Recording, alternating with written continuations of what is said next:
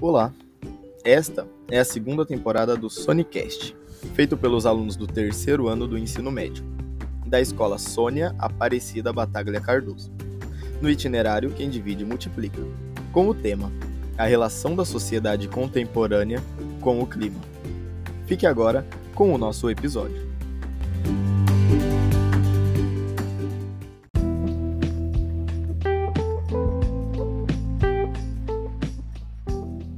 Os desastres naturais representam um conjunto de fenômenos que fazem parte da natureza do planeta e que quase sempre são imprevisíveis. Quando ocorrem, podem trazer desde grandes catástrofes como o furacão Sandy ou pequenas como um simples tremor. Meu nome é Júlia Proença, este é o Sonicast e junto com o Richard e o Vitor do terceiro A, sejam muito bem-vindos a mais um episódio.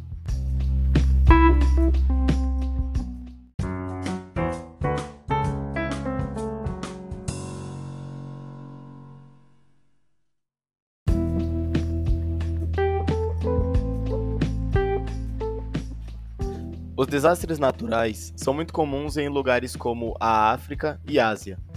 Podem estar acontecendo agora ou até daqui uns dias ou meses. São imprevisíveis, não há como saber a hora ou o lugar. A ciência até prevê coisas como o movimento das placas ou mudança dos ventos, mas são incertas. Em sua maioria, esses desastres ocorrem por conta do próprio homem. Coisas como o aquecimento global ou o excesso de lixo nos oceanos causam e aumentam e muito os acontecimentos desses desastres naturais. Não me parece nada natural, certo? Mas quais são esses desastres?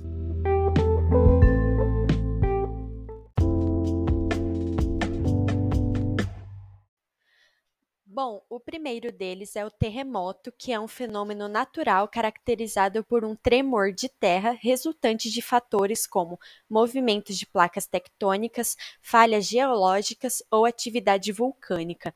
Os terremotos eles são medidos em um índice chamado de escala de Richter, que vai de 1 para os mais fracos a 10 para os mais fortes. Um exemplo disso foi em 22 de maio de 1960, onde o Chile registrou um terremoto de magnitude 9,5, o maior da história. Aproximadamente 1.665 pessoas morreram 3 mil ficaram feridas e 2 milhões desabrigadas no sul do país. O segundo são os tsunamis, que podem ser definidos como grandes ondas oceânicas geradas por terremotos, deslizamentos de taludes submersos, erupções vulcânicas, explosões ou ainda por impactos de corpos cósmicos, como os meteoritos. A ocorrência desse fenômeno provoca a invasão de áreas litorâneas por ondas gigantes, que rapidamente destroem tudo o que encontram. O maior exemplo desse desastre natural é o Sumatra, que aconteceu na Indonésia no dia 26 de dezembro de 2004 e atingiu a magnitude 9,1. Mais de 230 mil pessoas morreram no local.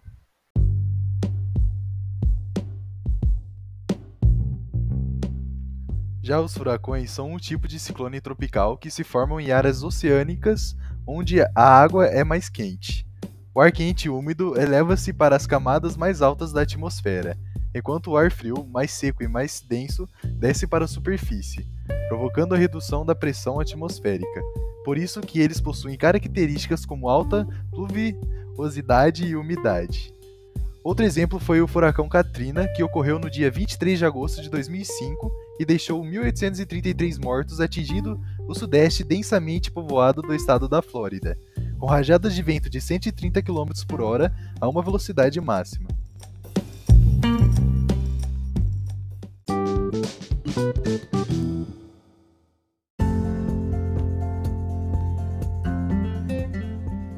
Além de causar muitas perdas, os desastres naturais trazem prejuízos materiais, econômicos e ambientais e provocam graves interrupções do funcionamento de uma comunidade ou sociedade como o Japão, que após o tsunami teve que se reestruturar por inteiro.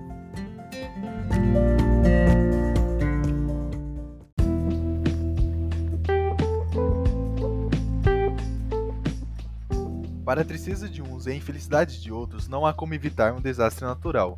mas é possível prevenir. Pelo menos alguns deles. Desastres como tsunamis podem ser percebidos após a maré recuar muito.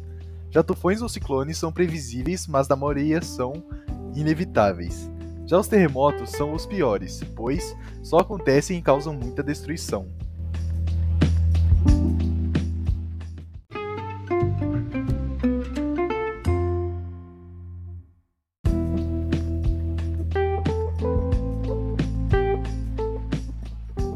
Bom, por mais que não tenha como prevenir, há como diminuir os danos causados, como os bunkers para ciclones ou ficar longe de prédios para terremotos.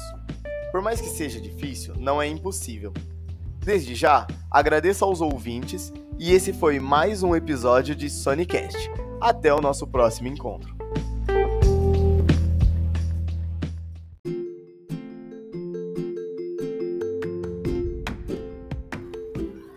Este foi mais um episódio do Sonicast.